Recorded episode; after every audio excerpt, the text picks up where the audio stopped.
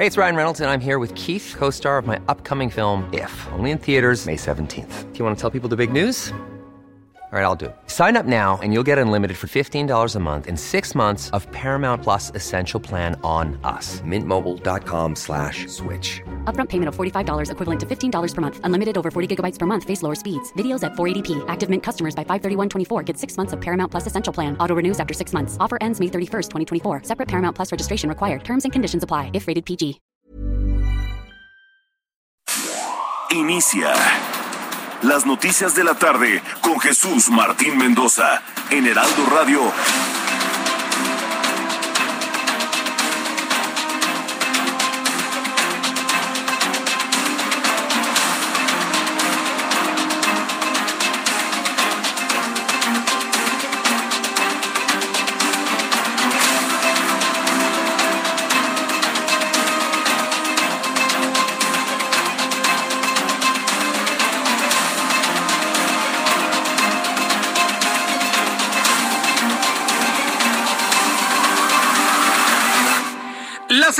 En punto, hora del centro de la República Mexicana. Bienvenidos, muy buenas tardes. Me da un enorme gusto saludar a través de los micrófonos del Heraldo Radio en toda la República Mexicana. Sea usted bienvenido a nuestro programa de noticias y como siempre le digo a esta hora de la tarde, súbale el volumen a su radio que le tengo la información más importante que ha ocurrido en México y el mundo en las últimas horas.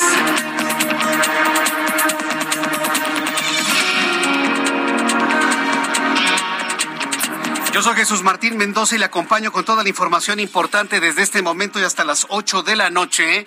Primera noticia del día, Estados Unidos anunció una inversión de 30 millones de dólares en el sureste de México. Mire, no es mucho dinero si lo vemos desde el punto de vista de los presupuestos que maneja los Estados Unidos y lo que requiere esta región de nuestro país para sobrevivir o para sobrellevar la profunda pobreza. Pero vaya, algo es algo algo es algo, 30 millones de dólares para el sureste mexicano con el fin de promover el desarrollo y las inversiones sustentables en la región. Más adelante le voy a tener todos los detalles del anuncio que hace el gobierno de Joe Biden para apoyar la región más pobre de la República Mexicana. Mientras tanto, le informo que un niño de tres años perdió la vida hoy en el Hospital La Raza de la Ciudad de México, donde se encontraba internado. Este, el niño que muere el día de hoy en la raza estaba internado por tener hepatitis aguda. Todavía no se ha confirmado si se trata de la nueva hepatitis, pero todo indica que se trata de la hepatitis aguda infantil de origen desconocido. El menor fue trasladado desde el estado de Hidalgo, donde figuraba entre uno de los cuatro posibles casos de esta nueva enfermedad que ha sorprendido y asustado al mundo entero. En más de este resumen de noticias, le informo que el presidente de México, Andrés Manuel López Obrador, anunció un aumento salarial para policías aumento salarial para soldados, aumento salarial para los marinos. Destacó que después se prevé el aumento salarial a médicos, enfermeras del sistema de salud pública. Quiere apagar el fuego. Quiere apagar el fuego que tiene dentro de las Fuerzas Armadas y dentro del sector salud. ¿Cómo? Pues a billetazo abierto. Sí que le suban, ¿eh? Y yo le voy a decir a los policías, a los soldados, a los marinos, a los doctores, enfermeros y enfermeras, ahora que les cumpla, ¿eh? No vamos a quitar el dedo del renglón hasta que el presidente ahora les pague y les aumente el sueldo de manera sustancial. Quiere apagar los fuegos que él mismo ha creado con sus críticas y señalamientos con billete abierto. Órale, va. Yo creo que los soldados, los policías, los marinos, los médicos, médicas, enfermeros, enfermeras se merecen eso y más. Eso y mucho más. Así que yo le digo a todo este sector de la población de México ahora a exigir que les cumplan con sus aumentos salariales y nosotros vamos a estar muy atentos de que se cumpla esta promesa y no nada más quede como un petardazo mediático para tratar de apagar los fuegos. Mientras tanto, la Secretaría de Seguridad y Protección Ciudadana anunció que se emitirá un tercer dictamen que permita determinar de manera precisa las causas de la muerte de la señorita Devani Escobar Usted sabe que la muerte de esta muchacha está llena de mentiras y yo se lo he dicho aquí. Es muy molesto tener que convertirse en el replicador de las mentiras de una fiscalía y de la situación para tratar de ocultar algo o a alguien. Bueno, pues va a haber un tercer peritaje en el cuerpo de la señorita Devani para poder determinar cuál de las dos autopsias está más cercana a la realidad si la que realizó la Fiscalía de Justicia del Estado de Nuevo León o la que hizo de manera independiente el papá de Devani, el señor Mario Escobar. Se trata de unificar el dictamen privado que solicitaron los padres de Devani y el realizado por la Fiscalía de Nuevo León. En otra noticia, en este resumen, le informo que nuestros amigos de Aeroméxico anunciaron que sus planes de expansión desde el aeropuerto que está instalado en la base militar de Santa Lucía a partir de septiembre próximo contempla operar vuelos hacia Acapulco, a Cancún, a Guadalajara, a Oaxaca y Monterrey. Aquí le quiero preguntar a nuestros amigos del público, ¿usted se iría a Santa Lucía para volar a Acapulco? Yo en lo personal no, ¿eh? Haría menos tiempo irme por tierra a Acapulco, cuatro horas y media, cuatro horas con cuarenta y cinco minutos, que si me llevo dos horas para trasladarme al aeropuerto, más dos horas antes del vuelo, más una hora del vuelo, ahí llevo cinco, más una hora para bajar del avión y tomar mi maleta, seis, más lo que hago del aeropuerto al hotel, siete horas. Si me voy por tierra en el auto, hago cuatro horas y media. Es un ejemplo, por supuesto. Esto no ocurriría con el destino de Cancún, claro está. Pero aquí la pregunta es, ¿usted se iría a la base militar de Santa Lucía para viajar a Acapulco, por ejemplo? Hoy lo platicamos, ¿qué le parece un poco más adelante aquí en el Heraldo Radio? Autoridades estatales reabrieron el acuarium de Veracruz a una semana de la clausura y de la extinción del fideicomiso. La Procuraduría del Medio Ambiente de la entidad informó que llegó a un acuerdo de contratación de los trabajadores, por lo que no se perderá ningún empleo. informo que la Organización Panamericana de la Salud alertó que América se enfrenta a un nuevo repunte de contagios, hospitalizaciones y muertes a consecuencia de COVID-19 ocasionado, explicó la OPS, por el levantamiento de las medidas sanitarias, principalmente el uso del cubrebocas. Mientras tanto, la Organización Mundial de la Salud alertó que no cuenta con tratamientos ni vacunas que puedan prevenir los recientes casos de viruela, viruela del mono. Estábamos sorprendidos ayer con este asunto. La Organización Mundial de la Salud alerta que no cuenta con tratamientos, no existen vacunas para mitigar y prevenir la viruela del mono, por lo que pidió mantenerse alejado de personas contagiadas o consumir animales infectados por el virus. ¿Qué es la viruela del mono? Es una viruela muy parecida a la viruela humana que ha sido erradicada prácticamente de varias partes del mundo. Hoy tenemos una nueva realidad en nuestro planeta. Es una enfermedad que causa fiebre, que causa malestar en general y erupciones muy puntuales en las manos y en los pies. Así, pero unas erupciones feas, ¿no? Así con líquido ceroso en su interior. Verdaderamente espantoso. ¿Pero por qué se llama del mono? Porque ha sido transmitida de los primates a los seres humanos de los monos a los seres humanos. ¿De qué manera? Exhalaciones bucales, relaciones sexuales y otras más que le comentaré un poco más adelante aquí en el Heraldo Radio. Una noticia que verdaderamente a mí en lo personal me ha impactado mucho, la muerte del compositor Vangelis. Vangelis, compositor griego conocido por las bandas sonoras de películas como Blade Runner, Carros de Fuego, murió a los 79 años, informó el primer ministro Kriakos Mitsotakis. Murió Vangelis. Y bueno, pues eh, él eh, deja un hueco enorme para llenar y que jamás será llenado. El gran Vangelis, que generó temas musicales que ya le hemos Carros de Fuego, por ejemplo, pero yo en particular le quiero mostrar este, del que muy pocos hablan. Se llama Cielo e Infierno, Cielo e Infierno. Y es el tema que hizo Vangelis para ilustrar la serie Cosmos de Carl Sagan. ¿Se acuerda usted de la serie Cosmos de los ochentas de Carl Sagan? Carl Sagan escuchó el tema y dice, este es el tema para mi serie Cosmos. Vangelis, uno de los principales creadores de la música de la nueva era, de la música New Age, de la música electrónica, hizo esta creación que quienes conocimos la serie de Cosmos de Carl Sagan nos metía completamente en un viaje por el universo.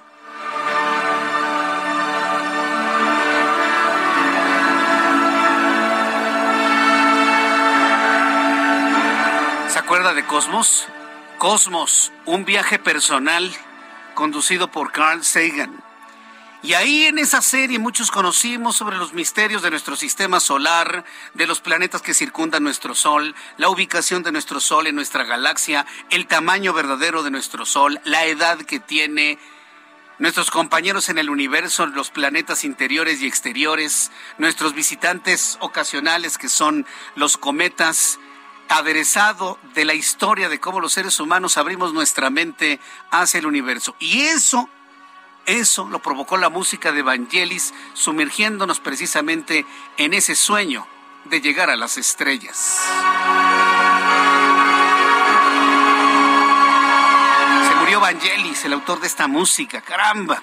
Y hay tantos. Eh, al ratito le voy a presentar otros temas que son emblemáticos. La película de 1492 también tiene una banda sonora verdaderamente inolvidable.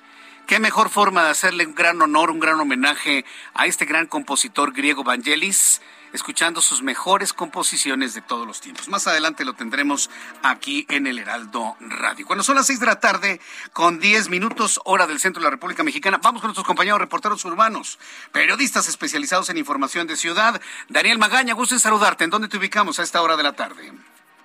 ¿Qué tal, Jesús Martín? Muy buenas tardes. Nos ubicamos en la zona del anillo periférico, pero en esta zona de San Jerónimo, para las personas que avanzan sobre pues la zona del anillo periférico sur. En esta incorporación en la zona de San Jerónimo, las personas que avanzan de Luis Cabrera encontrarán algunos rezagos vehiculares, un par de cambios en la luz del semáforo para poder incorporarse hacia el eje 10, eh, pues las personas que se trasladan a través de esta vía hacia Ciudad Universitaria o bien utilizan eh, por los carriles laterales para más adelante ingresar hacia la zona de Altavista, es en donde encontramos eh, complicaciones vehiculares, el sentido opuesto de la zona del periférico sur, se avanza de Barranca del Muerto bueno, pues ya empieza a generarse algunas eh, complicaciones para ingresar hacia Camino a Santa Teresa. El reporte de Jesús Martín. Muy buenas tardes. Muchas gracias por la información, Daniel Magaña. Continuamos atentos. Mario Miranda, qué gusto saludarte. Bienvenido. Muy buenas tardes. ¿Qué tal, Jesús Martín? Buenas tardes. Pues nos encontramos en el circuito interior al cruce con Benjamín Racing, en donde estos momentos la realidad es complicada para los automovilistas que se dirigen hacia la zona de San Pedro de los Pinos o hacia la zona de Mishuac. La avenida Patriotismo presenta buen avance de Félix Cuevas al viaducto Río Becerra. El viaducto Miguel Alemán con carga vehicular de insurgentes en dirección al aeropuerto. En el sentido opuesto del viaducto en dirección al periférico encontraremos buen avance. Jesús Martín, seguimos pendientes. Buenas tardes. Muchas gracias por la información. Muy buenas tardes a mi compañero Mario Miranda. Vamos con Gerardo Galicia, quien nos tiene toda la información en el lugar donde se encuentra. Adelante, Gerardo. Zona centro de la capital, Jesús Martín, excelente tarde y tenemos información para nuestros amigos que salen de la zona centro hacia el sur a través de la calzada San Antonio Abad. Van a encontrar un avance ya prácticamente a vuelta de ruedas, está la calzada San Antonio Abad completamente saturada de autos, habrá que tomarlo con mucha paciencia. La calle 5 de febrero podría funcionar como alternativa y el sentido opuesto está avanzando bastante bien. La calzada San Antonio Abad es buena opción para poder llegar a la zona centro de la capital e incorporarse a la avenida 20 de noviembre. Si utilizan esta última, pueden transitar sin mayor problema hasta el Zócalo de la Ciudad de México. Por lo pronto el reporte, seguimos muy pendientes. Muchas gracias por la información, Gerardo Galicia. Hasta luego. Hasta luego, que te vaya muy bien. Seis de la tarde con trece minutos tiempo del centro de México. Escuche usted el Heraldo Radio le saluda Jesús Martín Mendoza. ¿Y tú sabes cuáles son las alternativas al cigarro? En general existen dos grandes grupos, los vapeadores y los calentadores de tabaco. ¿Y cuál es la diferencia entre ambos? Es muy sencillo. Los vapeadores son unos dispositivos que calientan un líquido que puede o no contener nicotina para después convertirlo en un aerosol. Esta alternativa no contiene tabaco. Por otro lado, existen los calentadores como ICOS, que a diferencia de los vaporizadores, utilizan tabaco real. Estos productos calientan el tabaco en vez de quemarlo, entregando el sabor del tabaco sin humo. Al calentar el tabaco en lugar de quemarlo, se elimina el humo, por lo que ICOS produce menos sustancias tóxicas comparado con los cigarros. La mejor opción siempre será dejar de fumar, pero para aquellos que decidan no hacerlo, existen otras alternativas como ICOS. Conoce más en icos.com. El reloj marca 6 de la tarde con 13 minutos hora del centro de la República Mexicana. Hoy es 19 de mayo. Hoy es 19 de mayo. ¿Qué es lo que sucedía en un día como hoy en México, el mundo y la historia?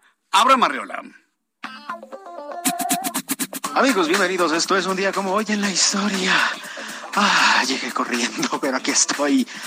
19 de mayo, 1478, ocurre la batalla de Macomer. ¿Cuál es esa? ¿Cómo que cuál es esa? La batalla de Macomer, carnal. Es este... Esa batalla, pues. 1921, en Estados Unidos, se promulga la primer ley de cuotas que restringe la inmigración. 1962, Marilyn Monroe le canta Happy Birthday Mr. President a John F. Kennedy. 1974, Erno Rubik crea el famoso cubo Pérez. Ah, ¿verdad? No, no es cierto, pues el cubo lleva su nombre, el cubo Rubik. 1984, el disco The Dark Side of the Moon, El lado oscuro de la luna, cumple 520 semanas entre los 200 álbumes más vendidos según la lista Billboard. Bueno, en ese año, pues. Y en el año 2019, HBO transmite el último episodio de Juego de Tronos o Game of Thrones. Ay, a ver si lo pronuncié bien, ¿verdad? Que aquí hay muchos expertos, Jesús. Amigos, esto fue un día como hoy en la history. Very thank yous. Muchas gracias, Abraham Arreola. Sí, hay, hay muchos, muchos expertos en la pronunciación que no te dicen Twitter, te dicen Twitter. Yo le invito para que me escriba a través de nuestra plataforma de Twitter. Arroba Jesús Martín MX. Es que no es Twitter, Jesús Martín, es Twitter. Oh, oh, yeah. Arroba Jesús Martín MX en Twitter y a través de YouTube, este, Jesús Martín MX también. Arroba Jesús Martín MX en YouTube, donde tenemos un chat en vivo y a través de mi cuenta de Twitter, arroba Jesús Martín MX. Espero que me envíe todos sus comentarios. Bien, vamos a revisar las condiciones meteorológicas para las próximas horas. El Servicio Meteorológico Nacional, que depende de la Comisión Nacional del Agua, nos informa sobre lo que tendremos sobre nosotros durante las próximas horas. Dice el Servicio Meteorológico Nacional que para las próximas horas es para decir, en lo que resta de la tarde y para esta madrugada, eh, se pronostican lluvias puntuales fuertes y descargas eléctricas en Nuevo León, Tamaulipas, San Luis Potosí, Chiapas. A lo largo de la noche que está por caer, un canal de baja presión extendido en el norte, centro y sur del territorio tendrá una interacción con una línea seca en el norte de Coahuila, corriente en chorro subtropical, que ocasiona lluvias puntuales en Nuevo León, Tamaulipas, San Luis Potosí, chubascos en Coahuila, Zacatecas, Guanajuato, Querétaro, Puebla, así como lluvias aisladas en regiones del centro de México. Es decir, tendremos un aguacerito por ahí de esas lluvias en Suciacoches en la capital del país en las próximas horas. Si llueve en algún punto de la Ciudad de México, le invito para que me diga en dónde y de esta manera pues hagamos o realicemos una especie de mapa interactivo de donde ya caen algunas precipitaciones a esta hora de la tarde.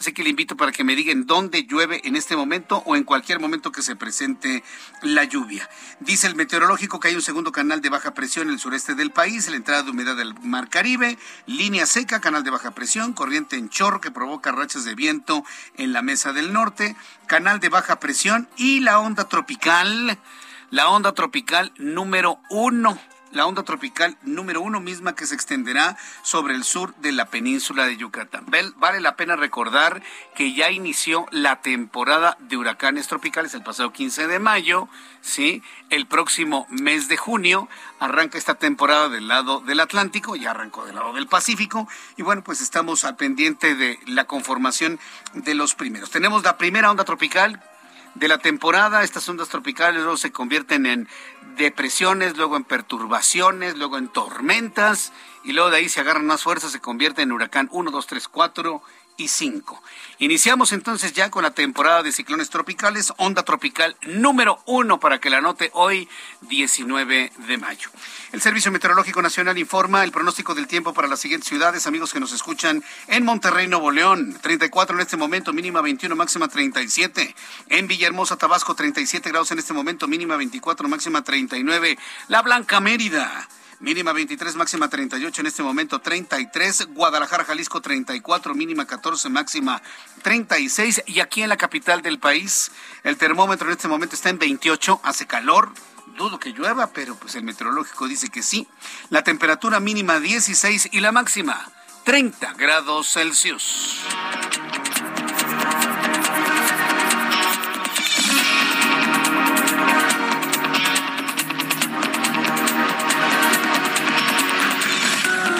De la tarde con 19 minutos, las 6 de la tarde con 19 hora del centro de la República Mexicana. Bien, vamos con los temas importantes de este día. Hoy el presidente mexicano Andrés Manuel López Obrador anunció que habrá incremento salarial para militares, policías, médicos, enfermeras, para, aseguró, incrementar el bienestar de los trabajadores que prestan sus servicios al Estado. Estaba viendo que se le está quemando Roma, ¿no? A López Obrador. Sí, pues sí. ¿Usted cree que a los militares les gusta aparecer ante los medios de comunicación perseguidos por el crimen organizado cuando los militares pueden hacerlos añicos? Ah, sí, porque si me he encontrado con una bola de ingenuos que creen que el crimen organizado tiene más poder que el ejército. Están totalmente equivocados. En armamento, en tamaño, en estrategia, los pueden aplastar cuando lo quieran hacer. Sí, porque aunque nuestro ejército es un ejército de paz, está capacitado para tener una reacción clara y contundente. Entonces, ¿usted cree que al ejército les gusta aparecer perseguidos por el crimen? ¿Humillados en el suelo? Pues creo que no les gusta, pero traen la orden de no reaccionar. La orden desde la Comandancia Suprema. Trae la orden de no. ¿Usted cree que le gustan a nuestros militares y policías que les digan que son los albañiles de López Obrador? ¿Usted cree que les gusta? Se tienen que aguantar. Pero todo tiene un límite. ¿eh? Yo siempre he pensado que todo tiene un límite. ¿Usted cree que se digirió bien este asunto de los médicos cubanos que vienen a México porque aquí no hay? Es decir, hay fuegos por varios lados. Y hoy el presidente mexicano pues decidió apagar esos fuegos anunciando aumentos salariales. Y yo le digo a todos estos policías, médicos, militares, marinos, ahora exijan que les cumplan con el aumento salarial prometido. El presidente especificó que este aumento de salario tomará como prioridad a las Fuerzas Armadas y después continuará con el personal médico. Iván Saldaña con más detalles de lo informado por el presidente de la República. Adelante, Iván. Buenas tardes, Jesús Martín, amigos del auditorio. Efectivamente, va en ese orden, como lo mencionaste, y es después de que el pasado 15 de mayo el presidente pues anunció aumentos salariales al magisterio el día de hoy. Ya dijo, pues van a seguir a tres sectores más eh, del servicio público. Ahí eh, primero van, dijo en este orden, los policías militares y marinos. Ese sería un bloque. El segundo bloque va el personal de salud y por último el sueldo también se ajustará a los servidores públicos del Estado. Dijo, ya empezamos con los maestros, vamos a continuar posteriormente con este sector y bueno, justificó que primero va el incremento salarial de los elementos de seguridad antes que el de los médicos y enfermeras, porque dijo primero van a consolidar el sector salud, van a contratar, hacer nuevas contrataciones y con base en eso van a empezar a ajustar los sueldos totales en, en, en el sector salud público. Pero escuchemos parte de lo que dijo o cómo lo dijo esta mañana el presidente López Obrador en su conferencia mañanera en Palacio Nacional. Empezamos con los maestros. Vamos a continuar con los eh, soldados, marinos, policías. Eh, luego van a ser eh, médicos, enfermeras. ¿Por qué todo tiene una explicación? Si no, imagínense nuestros adversarios, ¿no? que estamos dejando a los médicos y a las enfermeras al final y que ponemos por delante a los soldados y a los marinos. Se trata de dejar eh, a que terminemos de la contratación y de que funcione el sistema de salud pública. También expuso que los aumentos salariales en San van a llegar a cuatro, al cuarto bloque, que son los oficinistas Jesús Martín. Sin embargo, pues no dio fechas para cuándo se van a anunciar estos pues aumentos salariales por grupos, por sectores, como lo hablábamos Jesús Martín, amigos del auditorio. Muy bien, bueno, pues muchas gracias por... ¿No dijo cuándo empiezan ya los ajustes salariales? ¿Habló si va a tener retroactividad al mes de enero, por lo menos? Efectivamente, es lo que eh, mencionaba, no, no, no dio fechas, eh, sin embargo, nada más dio este orden así eh, por estos tres sectores más que faltan, Jesús Martín. Bueno, pues estaremos muy atentos a las fechas porque, como dice el dicho mexicano de lengua, de lengua me como un taco. Y Iván, muchas gracias por la información, Iván Saldaña. Buenas tardes. Hasta luego. Y vamos a insistir en saber cuál es la fecha en donde se van a hacer los ajustes salariales para todo este personal en el orden que sea. Y es más, le vamos a sugerir al presidente de la República, dije sugerir y lo subrayo doblemente, que les dé el aumento con retroactividad al mes de enero. Por lo menos debería tener retroactividad al mes de enero, perdón, al mes de enero de 2019. Pero bueno, mire, ya, pensemos que no sea con retroactividad al mes de enero de 2019, por lo menos con retroactividad al mes de enero de 2022. Y espero que mañana el presidente anuncie la fecha en la que inician todos los ajustes y decirle a militares, a marinos, a policías, a enfermeras, enfermeros, médicos, médicas, todos estén muy pendientes de que verdaderamente les aumenten el sueldo. Es una promesa, ahora se tiene que cumplir. Voy a los anuncios y regreso con más noticias aquí en el Heraldo. Le invito para que me escriba a través de Twitter, arroba Jesús Martín MX y YouTube, Jesús Martín MX. Escuchas a Jesús Martín Mendoza con las noticias de la tarde por Heraldo Radio, una estación de Heraldo Media Group. Escucha las noticias de la tarde con Jesús Martín Mendoza. Regresamos.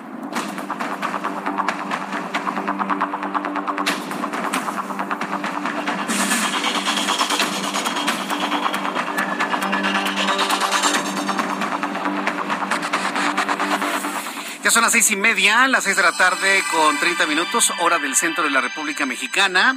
Continuamos con toda la información en el Heraldo Radio. Gracias por sus comentarios, opiniones que me están llegando a través de YouTube. Está muy estable nuestra transmisión de YouTube, así que si nos quiere acompañar en YouTube, adelante. Jesús Martín MX, así en YouTube, busque nuestro canal.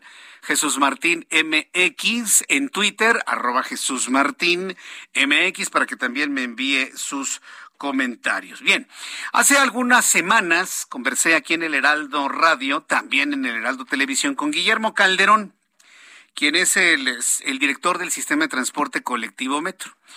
Y hablando precisamente de la rehabilitación de la parte elevada del metro, en donde hay un tramo que se cayó, que provocó, que se derrumbó, provocando la muerte de 26 personas y heridas en 100 más, pues nos explicaba que entre, en el tramo elevado, ¿se acuerda? Entre, entre Pilar y Pilar, sí, entre Pilar y Pilar hay 126 eh, no, perdóneme, 162, es el número, 162 espacios entre Pilar y Pilar. Cada uno tiene un proyecto ejecutivo propio para poder reforzar, ¿sí? A través de, de estructuras transversales de acero, poder reforzar pues, la parte elevada del metro, ¿no? Y que no se derrumbe ninguna otra más, ¿sí? Han prometido de que el metro va a terminar toda esa rehabilitación en diciembre. Yo tengo mis dudas. Pero el asunto es que la rehabilitación parece que va, lo están haciendo de una manera rápida y vamos a entrar en comunicación con Carlos Navarro, reportero del Heraldo Media Group, quien estuvo ahí presente en la línea 12, en donde nos da cuenta de los avances de la rehabilitación de la línea 12. Atención amigos que nos escuchan en Tláhuac, yo sé que muchas familias viven las de Caín, dos, tres, hasta cuatro horas de camino desde Tláhuac hasta sus lugares de trabajo en la zona de Santa Fe, Polanco, Naucalpan, Tlalnepantla, Huizquilucan. Adelante con la información, Carlos Navarro, gusto en saludarte. Buenas tardes, Jesús Martín. Te saludo con gusto a ti, al auditorio, te comento que la rehabilitación de la línea 12 del metro, que sufrió un colapso en su tramo de las estaciones Amigos se está usando tecnología de punta. En un mensaje en medios de comunicación para informar los avances, el secretario de Obras y Servicios, Jesús Esteban, explicó que en el tramo metálico elevado llevan a cabo los escaneos o levantamientos topográficos de alta precisión, denominados miles de puntos que llegan a levantar hasta dos millones de puntos por segundo y con estos tenemos una fotografía de las condiciones en las que está la estructura, de las características, de los niveles y es con base en ello, adelante, otra imagen del nivel de precisión al que llegamos. Eh, esto ya eh, tiene un avance muy importante y esto se traduce en planos que veremos a continuación estas nubes de puntos se tienen que transformar en el proyecto de reforzamiento, en los puntales, en los diafragmas y vean la cantidad de piezas en las que estamos eh, trabajando. En total son aproximadamente 33 mil piezas las que se van a fabricar. El secretario recordó que el reforzamiento de las 152 columnas inició en noviembre del año pasado. Una vez que se concluye el reforzamiento, se inicia con la inyección de resinas en todas las fisuras y a partir de concluir este trabajo ya se colocan cubiertas de fibra de carbono que aumentan la resistencia de las columnas hasta un 30%. A la fecha, 135 de las 152 columnas, pues ya casi el 90% ya han sido intervenidas. También te comento, Jesús Martín, que sobre los encamisados de diversos frentes que van a reforzar la estructura del tramo elevado, ya trabajan en 22, dijo el secretario, pero escuchemos. Para haberlos fabricado se requirió de esta nube de puntos, de estos levantamientos a detalle, eh, se requirió de haber hecho demoliciones de todas las banquetas para ubicar la cimentación, porque estos tienen que estar apoyados directamente en la cimentación, y una vez que se eh, tiene todas las informaciones que se puede iniciar esta fabricación. Por último, te comento que en el tramo de colapsado, la primera trave completa llegó hace dos semanas y ahora trabajan en el empate, en la soldadura de precisión para las dos piezas. Además, se colaron los cabezales, se elabora la colocación de bancos y veladores y lo que son preparaciones para los toques físicos que van en los cabezales. Así van los avances de la línea 12 del metro, Jesús Martín. Bien, pues esperemos. ¿La, meta qué es? ¿Poner a funcionar la línea del metro cuándo? ¿En noviembre, diciembre de este año? ¿Cuál es la meta? Es correcto, a finales de este año se contempla que sea diciembre, ya se está esperando la línea porque será ya a mediados de por ahí de octubre, se esperan concluir la obra civil, se están adelantando un poquito, van a acabar de trabajar y se contempla que en diciembre ya las personas puedan recuperar esa importante línea que va hacia el oriente de la ciudad. Oye, Carlos, ¿ya tuviste la oportunidad de ver las primeras estructuras transversales que dan soporte a la parte elevada? Es correcto, Jesús Martín, hace un par de semanas nos llegaron a la colocación de este primer encamisado y sí, es un trabajo titánico, las estructuras se ven enormes, nos comentaban que pueden reforzar hasta un 30% la resistencia de esta estructura, así que vamos a ver de qué manera apoyan a esa línea 12 que pues, lamentablemente no se llevó a tierra como decían los trabajos. Bien, bueno, pues esto es lo que lo que está sucediendo. Es como volver a reconstruir la línea. Muchas gracias por esta información, Carlos. Hasta luego, buenas tardes. Hasta luego, que te vea muy bien nuestro compañero Carlos Navarro. Mire, yo en lo personal confío en don Guillermo Calderón, porque independientemente de la ideología de los actuales gobiernos, normalmente la gente que está en la trinchera, normalmente que está en la trinchera, pues es, como se dice popularmente, son los que sacan al buey de la barranca. Y Guillermo Calderón lo ha hecho desde que lo conocí siendo director del Metrobús, porque él fue finalmente el primer director de esta gran idea, de este gran proyecto del Metrobús, que significó movilizar a, a, miles de, a miles de personas más, a decenas de miles de personas más en la Ciudad de México, sin la necesidad de tener que construir un metro. Ya alguna vez lo había platicado, ¿no? Existía hace muchos años, y esto me lo compartió mi hermano Ebert Mendoza Arriola, que por cierto le mando un enorme abrazo. Mi, hermano Ebert Mendoza Arriola me compartió el plan el, proyecto maestro del metro al año 2010. Estoy hablando que cuando este apareció era 1990. Para el año 2010 se tenía planeadas en la Ciudad de México casi 20 líneas del metro. Y claro, este, cuando se planeó esto, bueno, se creía que la Ciudad de México iba a ser toda la vida una regencia, es decir, una ciudad en donde residen los poderes de la Unión iba a tener eh, fondeo federal. Entonces, bueno, una ciudad con fondeo federal pues puede construir lo que se le venga en gana, ¿no? Y por eso tenían proyectado tantas líneas del metro. Avenida de los Insurgentes estaba proyectado con una línea como de color amarillo verde en toda Avenida de los Insurgentes, desde Ciudad Universitaria hasta los Indios Verdes. Metro subterráneo en Insurgentes. Como ejemplo, ¿eh? Como ejemplo. ¿Qué corre por Insurgentes? ¿Metro? No, corre Metrobús.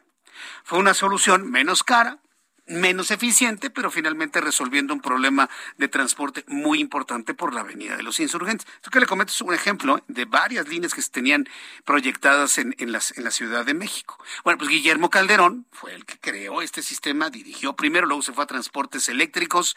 Él fue, y alguna vez platiqué con él, el que visualizó el renovar los trolebuses, renovó los trolebuses, envió un mantenimiento de fondo al tren ligero que corre de Tasqueña hasta Xochimilco y ahora tiene la gran tarea de hacer la misma historia de éxito que con el Metrobús y sistema de transporte eléctrico, ahora en el metro. Yo espero que le vaya muy bien y le voy a ir informando cuáles son los avances de Guillermo Calderón en el metro en la rehabilitación de esta línea 12. 6 con 38. Las 6 de la tarde con 38 minutos hora del centro de la República Mexicana. ¿Le gusta usted viajar en avión? ¿Dónde va a tomar usted sus próximos vuelos? ¿En la base militar de Santa Lucía? Pues, ¿qué cree? Hoy nuestros amigos de Aeroméxico hacen un importante anuncio. Está anunciando Aeroméxico nuevas rutas para volar desde la base militar de Santa Lucía, con lo que va a ampliar su oferta a un total de nueve destinos. Pero ojo, ¿eh? fíjese cómo este fenómeno se da de una manera eh, al revés, pues se da completamente en reversa. Porque ¿a dónde van los aviones? ¿A dónde van los aeropuertos? Donde hay mercado, donde la gente los pide. En el caso de la base militar de Santa Lucía, en donde construyeron un pretendido aeropuerto internacional, y digo pretendido porque pues no es internacional, vaya, hay aeropuertos domésticos más grandes y más eficientes con más vuelos que el que tenemos ahí en Santa Lucía. Aquí la idea es al revés. Aerolíneas como Aeroméxico, en esa idea de, de poder captar más clientes, de ampliar su oferta, pues lo hacen al revés. Van a poner a disposición vuelos de Santa Lucía y a lo mejor habrá días en los que nada más se suban 10 pasajeros al avión. Es decir, es al revés. En esta ocasión no está yendo el aeropuerto y la aerolínea donde hay demanda de vuelos, sino al revés. Van a poner aviones en donde no hay gente, en donde a nadie le interesa ir y a donde nadie quiere volar. Van a poner unos aviones ahí para decir, señores, pues como en el micro, ¿no?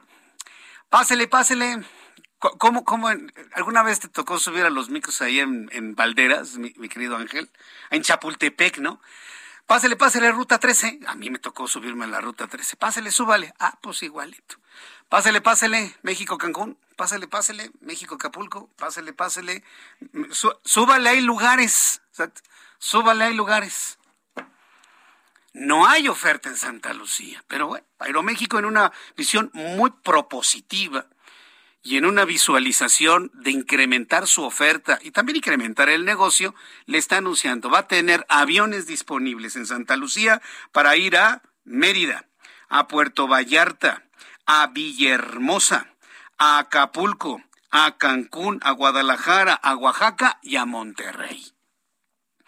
Yo creo que para quien vive en Pachuca, pues sí les conviene ir a, a Santa Lucía. Para quien viva, no sé, en Tlalnepantla, posiblemente en, en, la parte norte del Estado de México, por las pirámides, ¿no? Todas las personas que viven por las pirámides que quieran ir, no sé, a, a, Monterrey, por ejemplo, ¿no? Pues les puede quedar ahí muy cerca. A quienes vivan en Tecámac, si toda esta zona de Tecámac, que es, sí, este, debe haber mucha demanda de, vuelos en Tecámac, bueno, pues ya podrán tener comunicación hacia Villahermosa, Puerto Vallarta y Mérida. Sí, porque alguien que vive en la Ciudad de México, irme a Santa Lucía para ir a Acapulco, pues mejor nos vamos al aeropuerto de la Ciudad de México. Y si ya no hay vuelos ahí porque todos me los mandaron a Santa Lucía, nos vamos por tierra. Y además llegamos en coche. Cuatro horas y media de la Ciudad de México a Acapulco. A buena velocidad, no matándonos, ¿eh? A buena velocidad. Claro, siempre y cuando eh, la rural de Ayotzinapa pues no bloquea ahí en Chilpancingo, ¿no? La autopista también, digo, también estamos a expensas de eso. Pero irnos a Santa Lucía, perder dos horas y luego las dos horas de anticipación y, luego lo que se tarde el vuelo, más una hora de vuelo, más una hora de bajada, usted hace seis, siete horas. Pues realmente no conviene en el caso de Acapulco. Pero en fin, yo ya le informo que próximamente Aeroméxico anunció estas rutas desde el Aeropuerto Internacional de la Ciudad de México. Súbale, súbale, hay lugares. Súbale, súbale, hay lugares. Súbale, hay lugares. No, pues Ángel Arellano ya, encontró la forma de, de, llamar la atención. ¿Le ponemos uno de esos al avión? ¿Sí? ¿Así? ¿Ah, súbale, súbale. Hay lugares. Un saludo para nuestros amigos operadores de las rutas de microbús, la que va al kilómetro 13, para la ruta 60, para la ruta 42, para la ruta 43, para la ruta 2, la ruta 69. No, esa ni existe, ¿verdad? Esa no existe, ¿no? ¿Cómo no? Sí, el Víctor, ¿no? Bueno, son las 6 de la tarde con 43 minutos hora del centro de la República Mexicana. Si a alguien le conviene ir a este aeropuerto para irse a Cancún, pues compártamelo. Va a ser muy interesante su momento una vez que ya estén disponibles estos vuelos, que me comparta toda su experiencia para salir desde la base militar de Santa Lucía. Entramos en comunicación con Vamos a entrar en comunicación con Juan David Castilla, nuestro corresponsal en el estado de Veracruz. Están reabriendo ya las puertas del Acuario de Veracruz, que ahora ya no se llama Acuario, se llama Aquarium. Juan David, adelante, gusto en saludarte. Bienvenido, muy buenas tardes. Muy buenas tardes, Jesús Martín, te saludo con gusto desde el estado de Veracruz. Así es, Jesús Martín, después de una semana de su clausura y también de varios conflictos por la extinción del fideicomiso, pues la mañana de este jueves 19 de mayo reabrió al público el ahora denominado Aquarium de Veracruz, uno de los sitios más importantes turísticamente en la entidad veracruzana.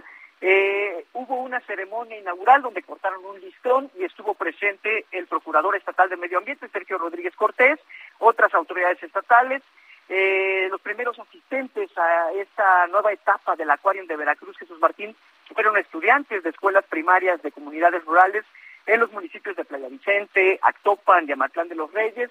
Ellos fueron acompañados por el titular de la Secretaría de Educación de Veracruz, Yacen Escobar García, y pues mencionan que se espera que en los próximos días ya sean liquidados los más de 100 empleados de este acuario, que pues posiblemente sean recontratados, Jesús Martín, eh, hay ahí alguna polémica que se ha generado toda vez que consideran que fue un capricho que se desapareciera este fideicomiso, toda vez que por más de 30 años había sido administrado este lugar por un grupo de empresarios que pues no habían tenido críticas, Jesús Martín.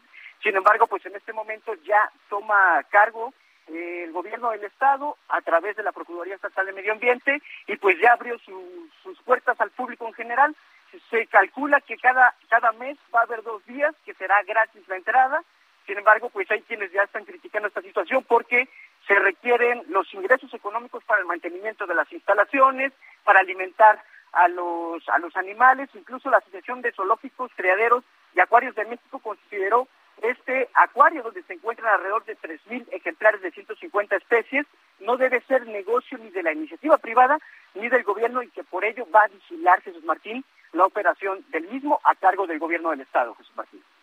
Bueno, pues esperemos que les vaya muy bien. Hubo mucha gente en este primer día del acuario, Aquarium ahora.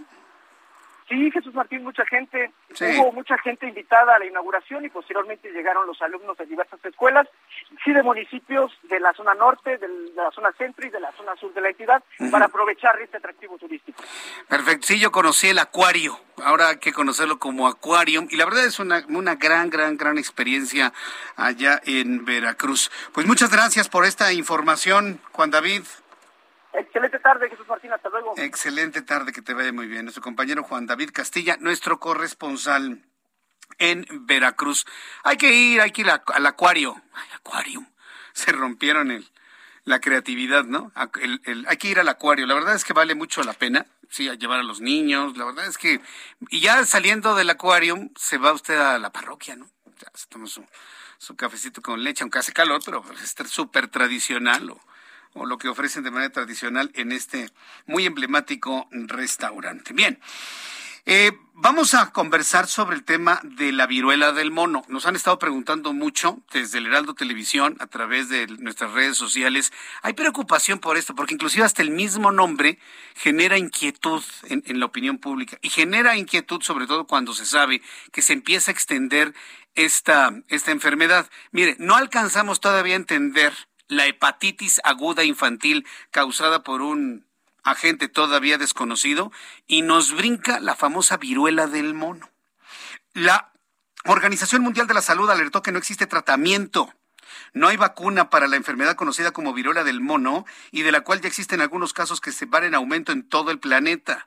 Señaló que esta rara enfermedad se transmite de animales a humanos y se detectaba fuera de África. Sin embargo, últimamente ya se registran casos en Europa y también en América. Agregó que el contagio puede surgir al manipular animales infectados, la saliva u otros fluidos corporales, además del consumo de animales portadores del virus. Mire, esto lo puedo entender en, en algunos países asiáticos, pero dígame usted, ¿está en contacto con monos? ¿Está manipulando a los monos o alguien se ha comido un taco de mono? Realmente no. Por lo menos en América, pues no es algo común. Tengo comunicación en estos momentos con Roselín Lemus Martín. Ella es doctora en biología molecular por la Universidad de Oxford, a quien le agradezco estos minutos de comunicación con el auditorio del Heraldo. Doctora Lemus Martín, gracias por estar con nosotros. Bienvenida. Muy buenas tardes. Gracias, Jesús. Buenas tardes. Gracias por tomar nuestra comunicación. Viruela del mono. ¿Qué es, para empezar? Porque muchas personas preguntan que, qué es, cómo se manifiesta, cuáles son los síntomas, qué es lo que sabemos en la actualidad, doctora. Ok, la viruela del mono es causada por un virus que se relaciona a la viruela que ya conocemos, la viruela que se erradicó en 1980, que ya es una enfermedad que no aparece, y es, está muy relacionada porque el virus es de la misma familia. Y bueno, se le llama viruela del mono, no porque surja de los monos, de hecho, eh, no proviene de los monos, pero se observó, el primer brote que se observó fue en 1900, alrededor de los 1960, y eh, se observó en una colonia de monos que estaban en investigación. Entonces, por eso se le llama viruela del mono. Pero realmente el reservorio o el animal que tiene este virus todavía sigue desconocido, aunque sí eh, se conocen varias especies de roedores en África que sí son susceptibles al virus y que se puede eh, decir que ellos son los que transmiten la enfermedad. Entonces, la, enfermedad ya es endémica en varios países de África, de África Occidental, de África Central. No es una enfermedad nueva, no es un virus nuevo, eso sí hay que remarcarlo mucho porque muchas personas están asustadas. Esto ya existía. ¿Qué es lo que está causando atención? Es eh, que ya hay varios, eh, lo que se llama varios grupos en diferentes países donde ya no se ve una relación el, el, el, paciente cero, se puede decir, de este nuevo brote eh, fue en Reino Unido hace unos días, que es una persona que viajó a Nigeria y esa persona, después hubo otros, otras cuatro personas que se infectaron, que están relacionadas a ese paciente cero, se puede decir, de este brote. Pero lo que llama la atención es que ya está en otros países donde esas personas realmente no se le ve una relación con ese paciente. Entonces, eh, realmente lo que eh, se tiene que entender es cómo se está dando esta transmisión. Si existe transmisión de humano a humano, sí se puede dar, sí ha estado reportada. Eh, pero la transmisión original siempre ha estado ligada a animales, ¿no? De hecho, en 2003 ya hubo eh, varios casos, hubo más de 40 casos en Estados Unidos que eh, están relacionados con eh, mascotas exóticas que se trajeron aquí, que fueron importadas de Ghana, y entonces ahí se observó varias personas, pero estos brotes que se están dando todavía no se entiende bien. Ahora, ¿cómo se da la enfermedad? La enfermedad tiene un periodo de incubación de 5 a 21 días y las personas infectadas empiezan con una enfermedad leve como, como la gripe, síntomas muy relacionados a la gripe, dolor de cabeza, fiebre, escalofríos, pero días después empieza a aparecer una erupción que empieza en la cara y esa erupción empieza a extenderse en otras partes del cuerpo, eh, principalmente las, las palmas de las manos y las plantas de los pies. Entonces, esto recordará mucho, mucho la, varicela, ¿no? Que ya muchas personas se infectaron de varicela, es muy parecida a las ámpulas que se dan, pero pueden ser un poquito más agresivas como la, la viruela. Ahora, hay dos cepas principales, una que es la cepa del combo, que es la más grave, que esa sí es la que se conoce, que tiene hasta un 10% de mortalidad, y la cepa de África Occidental, esa tiene una tasa de mortalidad mucho menor que ese 1%, que los casos que se están observando ahora vienen de esa cepa menos mortal. Eso sí cabe remarcar. Y eh, bueno, sí hay vacuna, eh, hay una vacuna como tal para viruela del mono, pero que está muy, muy eh, guardada, obviamente, no, no, no se le pone a, a, muchas personas, pero la vacuna que sí nos sirve, la vacuna de la viruela, la vacuna de la viruela que se aplicó, muchas personas de seguro, las que tienen mayores de 45 años, tuvieron eh, suerte de tener esta vacuna, antes de que se erradicara la enfermedad se aplicaba esta vacuna, entonces esa vacuna sí existe, el problema es que se tiene que volver a producir, pero está la vacuna ya, eh, ya desarrollada, etcétera, ya no hay problema, se tiene que volver a producir en caso de que esto salga de control. Pero ahora está en control. Todavía no podemos llamar una pandemia, eh, aunque ya está en diferentes países, todavía no se le puede llamar una pandemia. Y bueno, está reportado al menos hasta el momento en Reino Unido, España, Portugal, Suecia, Canadá, Estados Unidos, Italia y Bélgica, ya se reportó hoy. Y son alrededor de unos 50 casos. Eh, y aquí lo importante es que se pueden cortar las cadenas de transmisión. ¿Qué quiere decir esto? Que se pueden eh, vacunar a los contactos cercanos a las personas que ya están infectadas, que tienen la enfermedad. Y la ventaja de esta enfermedad es que, bueno, eh, obviamente es muy visible, no es como COVID, que no, no, no sabemos si alguien es asintomático. En esta enfermedad sí es muy visible los síntomas. El problema es que, eh, bueno, el periodo de incubación es largo, entonces realmente vamos a ver, yo creo que más casos en las próximas dos semanas, porque el periodo de incubación es largo, entonces vamos a ver, yo creo que un poco más de casos, pero hasta, hasta este punto yo creo que hay que estar todavía tranquilos eh, si hay más herramientas, tenemos herramientas y eh, si es necesario, bueno, se, van a tener que producir eh, vacunas si esto sale de control, pero hasta el momento está en control.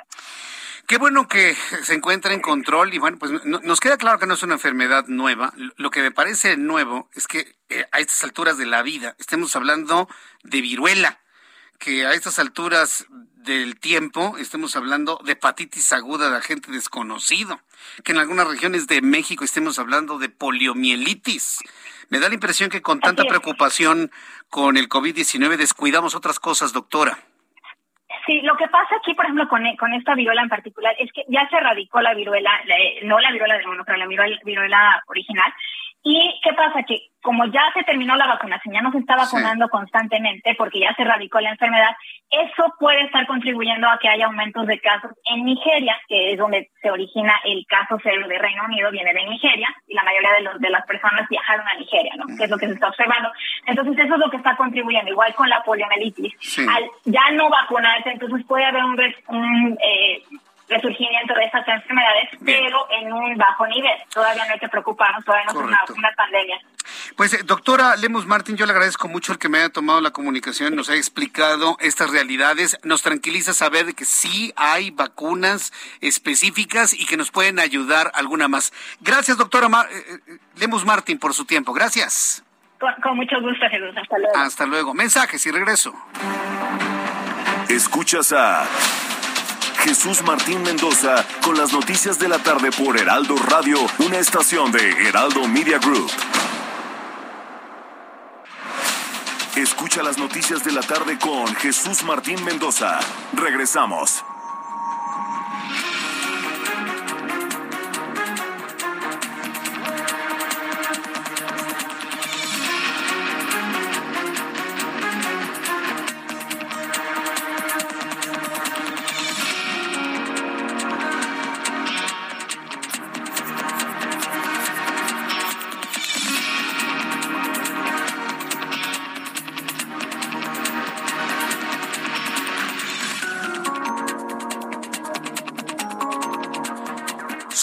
Punto, hora del centro de la República Mexicana. Le presento un resumen con las noticias más importantes en el Heraldo Radio.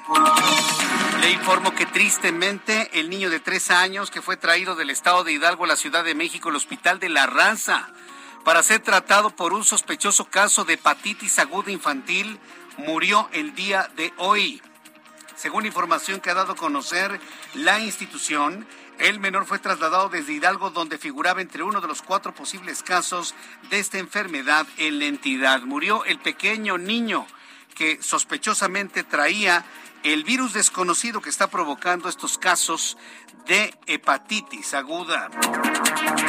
El gobierno de la República anunció un aumento salarial para policías, soldados, marinos, enfermeros y también médicos del sector salud en ese orden aseguró que aunque los ponga al final, pues no quiere que los medios de comunicación de la derecha, conservadores o sus opositores ah, eh, digan que están mandando a los médicos hasta el último lugar. La verdad de las cosas es que López Obrador anunció el aumento salarial, pero no dijo cuándo. La Secretaría de Seguridad y Protección Ciudadana anunció que se emitirá un tercer dictamen que permita determinar de manera precisa la causa de la muerte de Devani Escobar y unifique los dictámenes, eh, dictámenes tanto privado como el que realizó la Fiscalía de Nuevo León. Ya le he platicado que este caso está lleno de mentiras y que ha sido verdaderamente tristísimo, ¿no? El que estemos siendo parte de una gran mentira para ocultar algo o a alguien. También informo que Aeroméxico anuncia que en sus planes de expansión habrá disponibles vuelos desde la base militar de Santa Lucía a diversos destinos que contemplan Acapulco, Cancún, Guadalajara, Oaxaca y Monterrey. En este resumen de noticias, también le informo que en entrevista con el Heraldo Radio, Roselín Lemus Martín, doctor en biología molecular, declaró en entrevista con nuestro programa que lo que llama la atención de este brote de la viruela del mono es que no todos los casos tienen relación con el paciente cero. La doctora explicó que existen dos cepas principales de este virus, la del Congo con un nivel moderado de mortalidad y la de África Occidental que es menos letal, de la cual aparecen los casos que se conocen en el mundo pero agregó que sí existe una vacuna que ya no se produce porque la viruela fue erradicada desde hace décadas, pero si el brote se sale de control, existen recursos para erradicarla. La misma vacuna contra la viruela, que ya no se produce, y una vacuna contra la varicela que nos dijo la doctora Lemus Martin también resulta efectiva contra esta cepa. Ahora, hay dos cepas principales, una que es la cepa del Congo, que es la más grave, que esa sí es la que se conoce, que tiene hasta un 10% de mortalidad, y la cepa de África Occidental, que esa tiene una tasa de mortalidad mucho menor que ese 1%, que los casos que se están observando ahora vienen de esa cepa menos mortal, eso sí cabe remarcar. Y eh, bueno, sí hay vacuna, eh, hay una vacuna como tal para viruela del mono, pero que está muy, muy... Eh, guardada, obviamente, no, no, se le pone a, muchas personas, pero la vacuna que sí nos sirve, la vacuna de la viruela, ya desarrollada, etcétera, ya no hay problema, se tiene que volver a producir en caso de que esto salga de control, pero ahora está en control, todavía no podemos llamar una pandemia. Esto fue lo que nos dijo la doctora Lemus Martín. Le informo en este resumen de noticias que la COFEPRIS emitió una alerta sanitaria máxima por el uso de vapeadores que representan riesgos a la salud detalló que la principal sustancia tóxica de las que presentan estos artefactos es el acetato de vitamina E, que puede generar enfermedades respiratorias agudas y si su uso es prolongado podría ocasionar la muerte, indicó Cofepris en un comunicado. Encuentran una granada en una caja de cartón en la colonia Santa Cruz Atoyac. Le informé de manera oportuna a las 2 de la tarde y le confirmo esta hora. Una granada de fragmentación de uso militar fue encontrada dentro de una caja de cartón en un camión recolector de basura en la alcaldía Benito Juárez. Después del retiro del explosivo, elementos de seguridad iniciaron la investigación para saber el origen de este artefacto y de qué domicilio procedía esta granada de fragmentación. El Pleno del Congreso de la Ciudad de México aprobó endurecer las sanciones por el delito de robo de autopartes, por lo que ahora se impondrá una pena de hasta siete años de cárcel. En este sentido, se informó que el robo de autopartes es uno de los cinco delitos que más se registran en la capital y que durante 2021 se presentaron un total de 19.880 denuncias relacionadas con estos robos.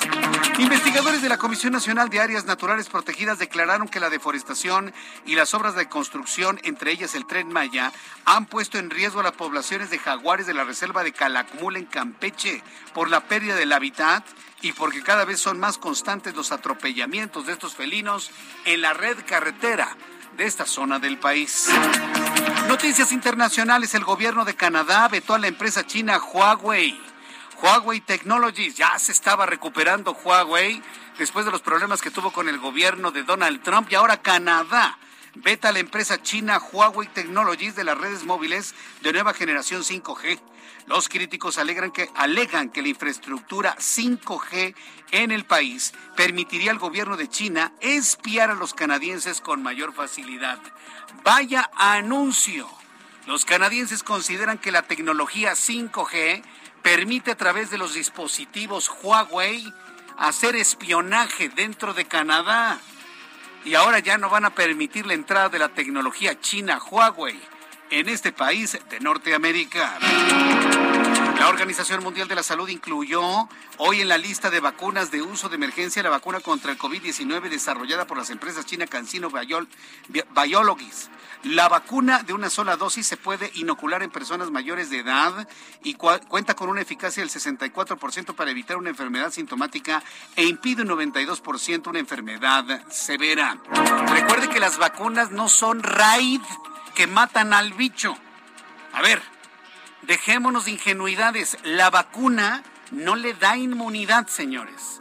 La vacuna, sea de la marca que sea, tenga la tecnología que sea, lo único que hace es evitar, evitar que usted se enferme grave. Se va a contagiar del virus y se va a enfermar.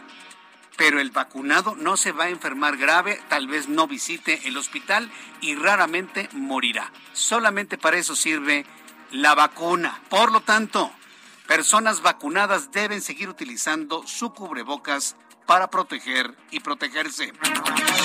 El gobierno de la India confirmó el primer caso de COVID en la subvariante Omicron BA.5 en un paciente que presentaba síntomas leves de la enfermedad. Sin embargo, científicos indican que esta subvariante es más resistente a las vacunas desarrolladas hasta ahora.